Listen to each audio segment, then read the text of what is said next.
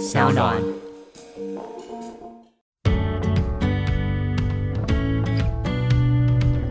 原本医院安排的那个得到标案的藏医生，他就不会来理我。哎，对，可是通常都会稍微有点刁难，因为怎么说，就手续会办的比较麻烦一点，对啊，还会留人这样子，这这是我觉得业界一个不太好的状况，因为很多都会稍微留一下了，因为这也算是反正他们都花钱标了嘛，至少要有点东西回来吧。所谓留人是指我没有办法把尸体运走吗？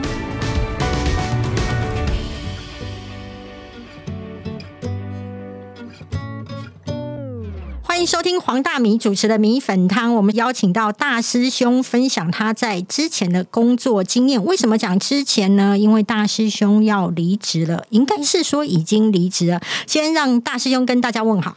大家好，我是大师兄。大师兄，我想要问一下哈，之前你有说到说在公部门其实是有一些限制，嗯，让你在写作上面或者在经营粉丝团上面有点卡卡的。嗯哼，那但是这个是你最主要离职的原因吗？其实也不是，哎，就是我我一直觉得啊，因为我那一一年前有时候是比较没那么稳定的。我记得我第一次被抓去讲的时候，是我那时候舞台剧出的时候。嗯，对，舞台剧出的时候，那时候办一个类似记者会吧。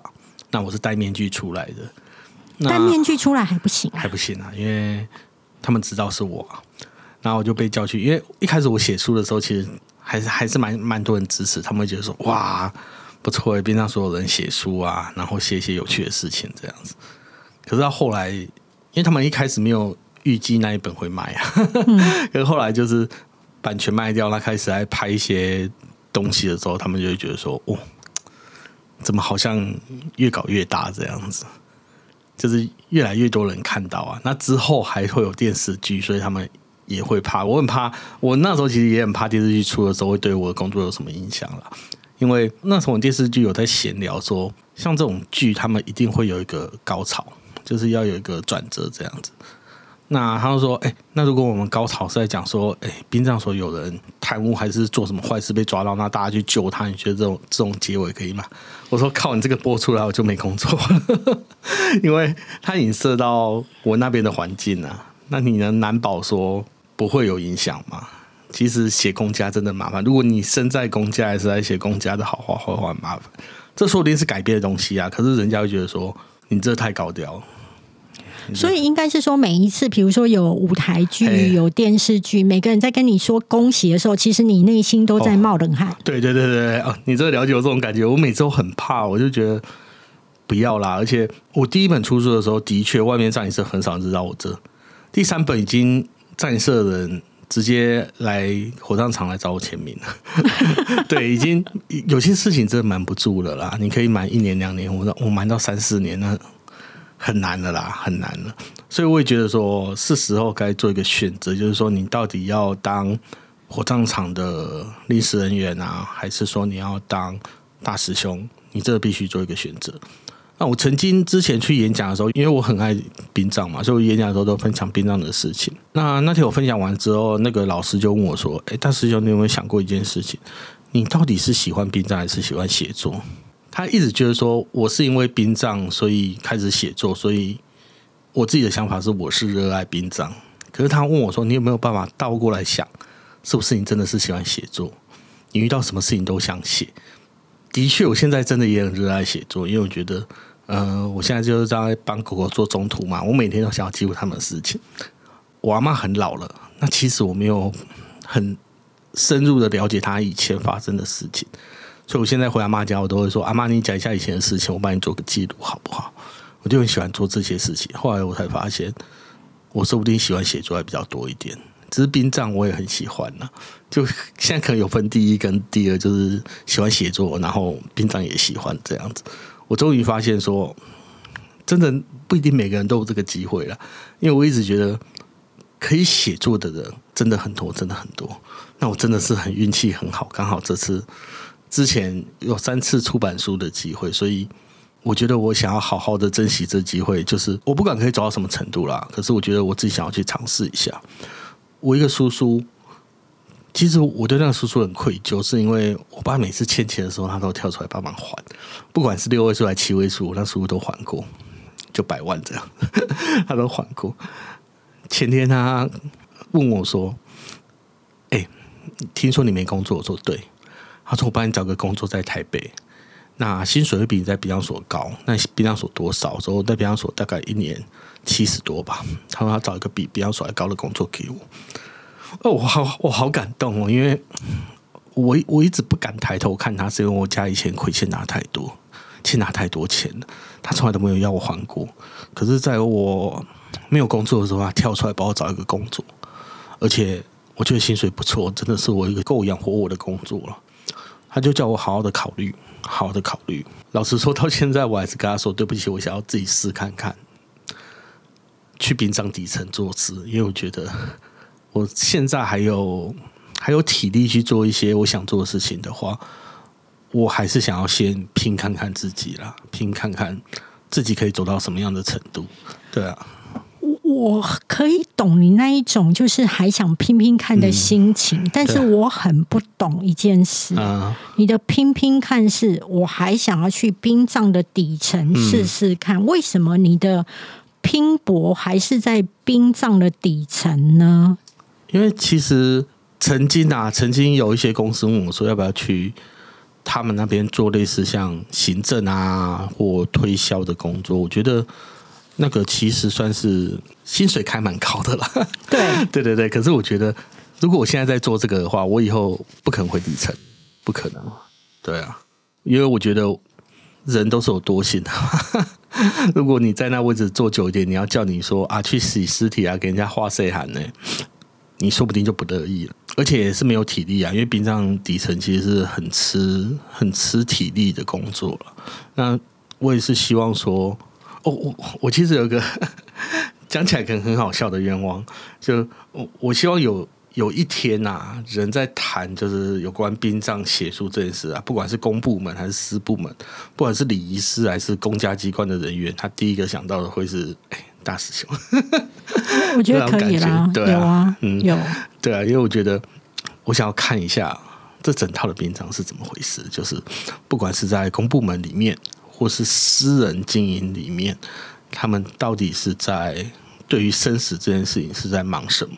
对啊，所以应该是说。我自己会认为，一个职业有没有前途，跟有不有趣是很吸引我的。但我觉得我现在听起来，就是你会想要再去做殡葬底层，是因为你想要了解整个殡葬业。嗯，不管公部门、私部门，它的一条龙大概是怎么样？对啊，那再加上其实我自己也有自己的私心啊。好，假如我真的拼了五年、八年后，我想开一家礼社。大师兄礼仪社，国际礼仪社，对，可能是这样。那我希望让别人看到的是，我是一步一脚印的从底层学习，我不是一开始出来就当老板。我希望我就是一个这样背景的人来替你服务 的那种感觉。至少你问我什么，我都知道。因为现在我在火葬场，我在呃冰库。老实说，你问我说外面的仪式啊，什么坐期啊，什么，我真的不理解，因为那不是我。在一个公部门，因为我公部门是不办丧礼的那些习俗什么的，你问我这些，我真的是不理解。那如果我今天在外面再学习一轮的话，我真的觉得在殡葬这行的话，我可以做到很好啦，我可以做到很棒，这样子，就大家可以相信我。我有一个很大的好奇哦，一天到晚在你脸书上面，其实你每次去演讲也都会被问到这一题，那你的答案都会让我们很失望。因为所有的就是演讲当中的听众，嗯，都会问你说：“哎，听说做葬仪社很好赚，啊，然后你每次都说很好赚，那你知不知道我现在还在骑摩托车？为什么会？为什么别人都会这么好赚，你会这么难赚呢？”嗯，其实这跟我在公部门有关，因为公部门薪水就固定的，以前收红包叫做。民俗礼仪啊，现在收红包叫贪污受贿，所以就差很多了。但是外面私人葬仪好不好赚？老实说，好赚的都很忙啊，基本上就是一个月休不到两三天，然后二十四小时要按扣啊，有案件就要去接。啊。那你觉得真的好赚吗？我觉得也是用很多很多很多时间换来的。对啊，那现在战社竞争又那么激烈，所以我一直觉得，怎么说？像我自己啊，我本身就是一个我不会花太多钱办丧事的人，我觉得这种人会越来越多，越来越多。所以我觉得以后丧事的办下去，应该会比现在再更难赚一点。对啊，撇开你认为将来有可能会越来越难赚，现在如果很好赚的，然后每天都愿意这样子不断的忙跟昂抠的，你听到的话，大概收入可以到多少一个月？嗯，大概十十来万是有听过的。就如果真的是每天昂扣，然后每天都有场，就是那种很大场的，那产的话一个月几千块，因为他们是有件才有，没件其实每天都不知道在干嘛，就闲晃啊，然后去兼职啊，就可能你今天是一个丧礼司仪去兼。那个什么婚礼啊，婚礼很多，对于他们两个都是兼的。那有一些就是我的礼生啊，他常都去跑婚礼场，所以他们都有个本子记说啊，这个月几丧啊，几婚啊，就 有喜事有丧事都有，因为他们就是靠这样生活的嘛。他们是有见才有钱的，对啊。感觉上殡葬业是需要去抢生意的，对，的确是需要。那其实我自己知道，嗯，我自己知道，但是我不了解细节，嗯。就是说，其实殡葬业必须跟医院很好，跟里长很好。为什么？其实现在医院已经很少很少殡葬业跟他们很好，因为现在医院每年都有去投标，说这个医院的往生是要给谁做，他们可以第一时间去接洽家属，然后进而促成案件，所以他们会有用标案的这种方式。那你说现在跟谁好？其实很多看护都有葬仪社名片。我那时候做看护的时候，我有葬仪社名片啊。那请问，如果说你这个看护促成了这个葬仪，啊，你可以抽成吗？通常啦，通常十趴吧，十趴 一层吧，通常啦。没有，你的十趴是指这整场丧葬的十趴，还是哪边的十趴？不是获利的十趴，是丧葬费的十趴。哎，那感觉蛮多的耶，蛮多的。现在一场如果以前二十万就拿两万这样子，咋改了？等于说，如果今天家属啊，假设我在某个医院过世，我有指定某个葬仪社啊，那原本医院安排的那个得到标案的葬仪社，他就不会来理我。哎，对，可是通常都会稍微有点刁难，因为。怎么说？就手续会办的比较麻烦一点，对，还会留人这样子，这这是我觉得业界一个不太好的状况，因为很多都会稍微留一下啦，因为这也算是反正他们都花钱标了嘛，至少要有一点东西回来吧。所谓留人是指我没有办法把尸体运走吗？呃，我我我我我讲难听点，就比如说我不小心做一个梦，梦到说啊，今天有人往生啊，套一个丝带去楼下，如果你要把它接走的话，那个丝带可能一个要几千块这样。哦，多少对啊，赚一点，那手续费就稍微也不会有手续费啊，他会在手续的方面稍微说要什么东西啊，要什么东西，要什么东西。那其实有那么复杂吗？我们公家去接那种。游民很少遇到这种状况，游民就没有家属啊，那你可以刁难我什么也没有啊。那有家属的话会稍微讲一下，因为他们有很多时间，他们只要跟你拖的越长，他们就越有时间跟家属做洗脑。洗脑，对对对，我刚刚讲说用洗的，后来发现哎好像不太好。我来讲，我来讲。可是那我也很好奇啊，现在很多人都说我不想在医院死，我要回家。嗯，那这样葬仪社心不就是痛了吗？对啊，所以他们就。还是会去接洽啦，你没有车我帮你叫啊，对不对？那车上都是我的人啊，送回去的时候就跟你讲说啊，不然之后我先帮你弄个排位嘛，那你到我们会馆坐坐，我们再聊之后的事情那这这里面有一件很有趣的事情啊，哦，我觉得老人家真的不要机会谈这个，常常有人办完丧事或丧事帮的才发现，哇，老人家有生前契约啊，所以呢，那前面办的你钱还是要给。嗯，那后面那些你要找另外一家葬仪社办，那衔接上面又还蛮有趣的。就你花了二十几万弄一张生前契约，可是没有人知道你有。等到死后，他哦，比如说我请了 A 葬仪社办，办到一半之后发现，哎靠，我买 B 葬仪社生前契约，对，那钱怎么办？因为你不可能叫 B 吐二十万，叫他吐一半出来还 A 那边啊，不可能。对，所以你要先跟 A 结账，可能结了十几万，那后面再用 B 的服务把它做完。就变得很好笑，就是你那场丧事其实办了三十多万，原本二十万你买生前契约，你想要办一个十万的，可后来花了三十多万，就二十二十万加十万三十万嘛，所以你根本我觉得有生前契约，你一定要让你自己的子孙知道，说我到底有没有为自己做这样的打算。因为常常就是，哎，在你是办到一半才发现，这人有生前契约，那怎么办？很好啊，就家会两家 啊。真的啊，可是你就多花一笔钱啊。别人说后来我我我买生前契约，可能用意就是我不想麻烦后来子孙，有可能啦。可是你今天办到一半才发现，哎，其实后代的钱已经出一半了，才突然冒出你已经缴完的那一张二十万的生前契约这样。那那我可以很好奇，因为你刚刚有提到嘛，就是说现在的人越办越简单嘛，感觉上人的钱比较越来越难赚，可是好像动物的钱啊越来越澎湃。对啊，因为我我后来其实也怕自己没工作，我去考那个类似那种工会出的那种宠物理师的执照，嗯，还有宠物营养啊、宠物厂照这样，嗯，对我就是觉得宠物理其实是一个趋势啦。因为现在养毛小孩的已经比养就六岁以下的小孩的还多了。那对于宠物商，你愿意花多少钱呢？其实我那时候做问卷，如果你在台北以下的话，大部分人都是一万多两万解决，都算合理的范围。可是，在台北我发现很有趣，每个人办都办十几万，对，十来万这样，他们愿意花十来万办一场宠物的丧礼。因为现在像我这种不婚族养毛小孩的，其实。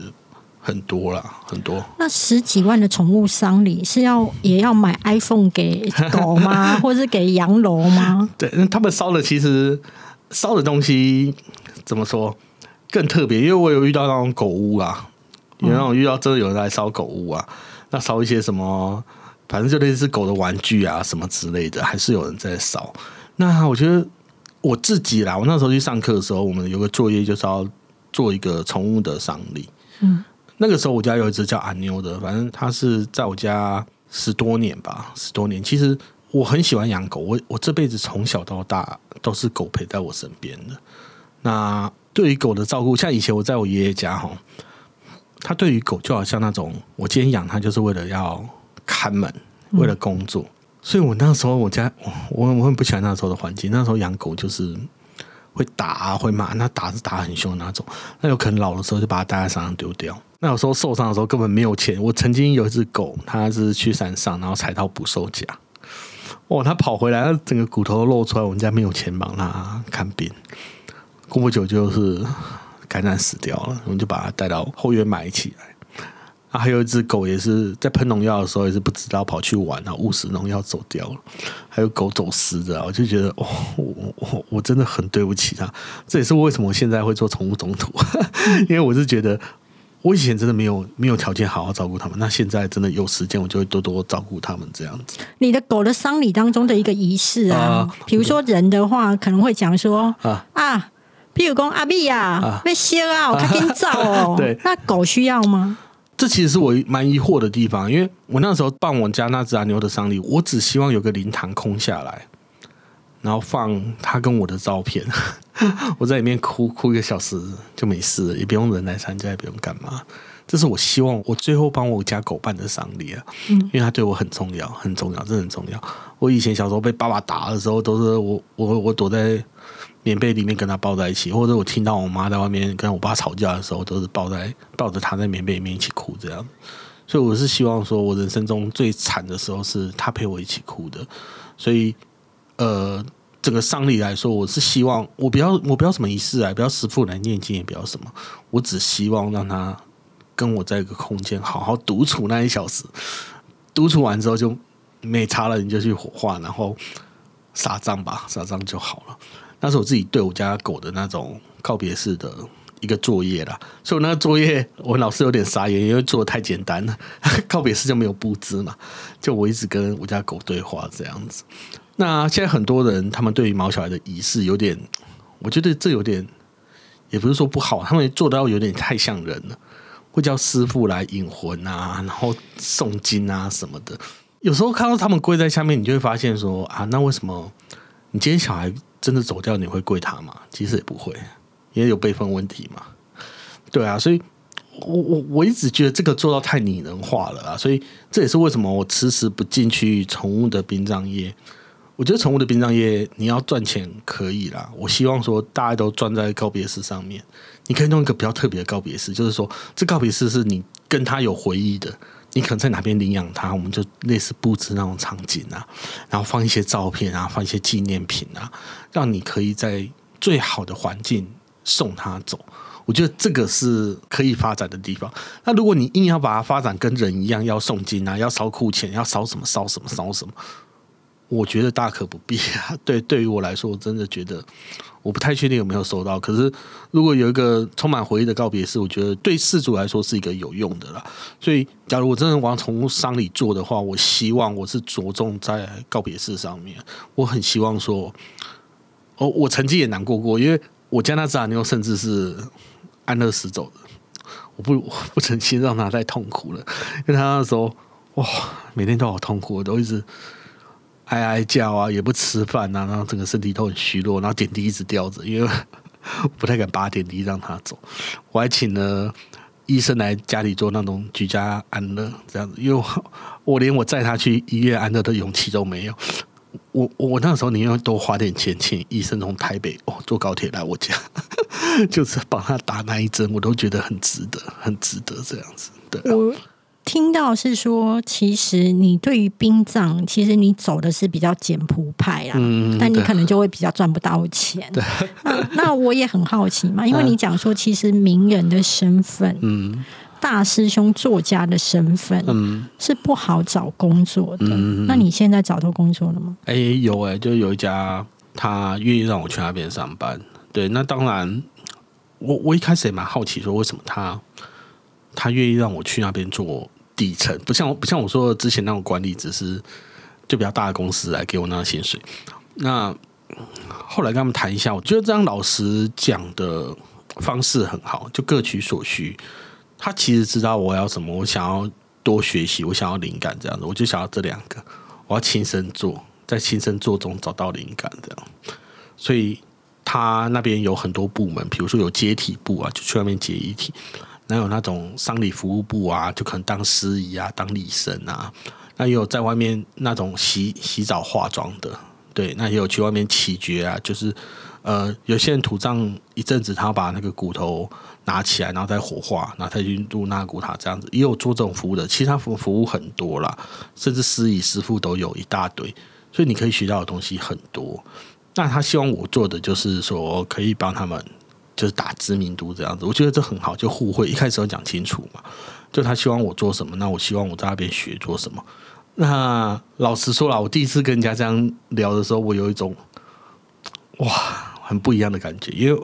我以前到现在都是做那种去面试，都是坐在那边，然后人家跟我讲说：“啊，你来就是做什么做什么，就好好好好好。”那我我会来报道这样子。我从来都没有跟他谈过条件，从来都没有跟人家谈过我的工作内容是什么，薪资待遇是什么，因为我缺钱。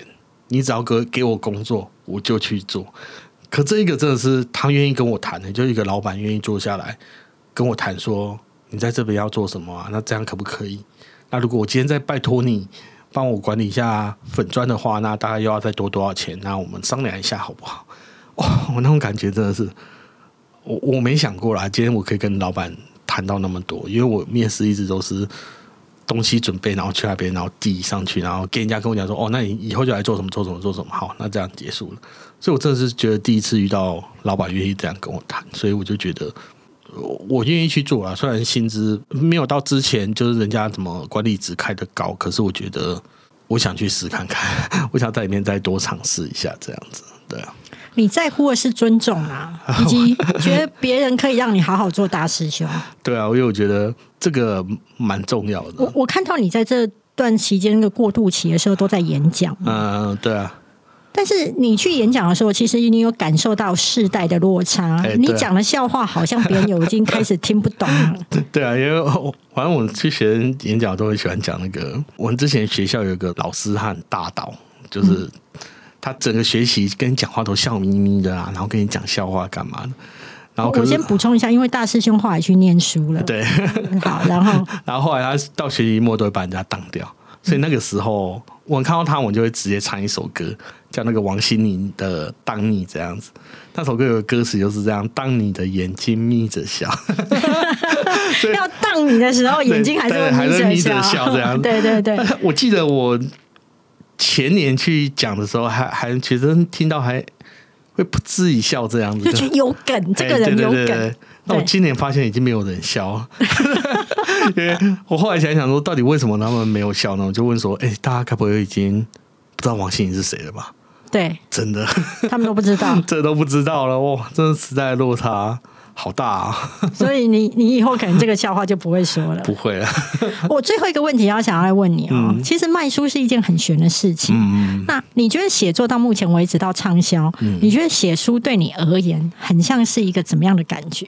哦，我觉得就是一种，我一开始觉得是一种抒发啦。嗯，就是说我第一本书，我觉得写起来就像遗书啊，因为那个时候刚好是人生很低潮的时候，就觉得说我希望把人生一些有趣的事情啊，那值得让别人看到的事情，或者是我曾经活在世上的一些感觉写下来，我觉得这感觉很舒服。可是现在我就觉得偏向分享了，嗯，就是我希望说我在这行的所见所闻。不管是因为殡葬很很少人要来做啦，嗯，对啊，我曾经有遇过那种因为我的书来这行上班的，所以我一直觉得写书就是一个我在分享这一行的点点滴滴，就是让大家知道说啊，这行会发生什么事啊，那有什么有趣的事情，其实不像外界想的那么恐怖啊。那你再怎么辛苦中，也要找一些笑的部分。我写的每篇文章都喜欢把后面把它都转变成为。会让人家发笑的感觉，因为我觉得生活就是这样嘛，你甘苦后面还是要笑，这才是一个很好的生活。所以我就很喜欢怎么讲，分享这种感觉给大家。可是啊，嗯，我觉得你有一个很大的特质，嗯，因为你之前比如说你第一本书觉得只是会看记录那一种，就是这些接体的有趣的故事，或是惊讶的故事，然后甚至你可能就是会把它当成一本遗书在写，嗯，那只是用一个比较有趣的方式，啊。但是到最后，现在你可能包含就是你去找小姐的事情，你也都打算写，所以去赤裸的、坦然的讲出你人生当中的每一面，其实你是没有压力的吗？哎，真的没有，因为我曾经想过这个问题啊。那后来会发现说，我我我觉得啦，我可能卖的是一个叫真诚的东西。对对对，因为我觉得真诚很重要，就是有些人可能会。就塑造一个蛮好的形象，可是后来被人家发现说啊，你跟这形象可能不太一样，那可能就会有一点点纠纷啊，或者让人家误解什么的。可是我一直把自己活的，就是我希望就是跟我写出来的是一样的东西，的确是这样，因为我本身没那么聪明，就是可以塑造一个比较不一样的自己，所以我就很喜欢分享一些很琐碎的事情啊，每天养狗啊，来看他们什么表情啊，有什么故事这样子，我觉得。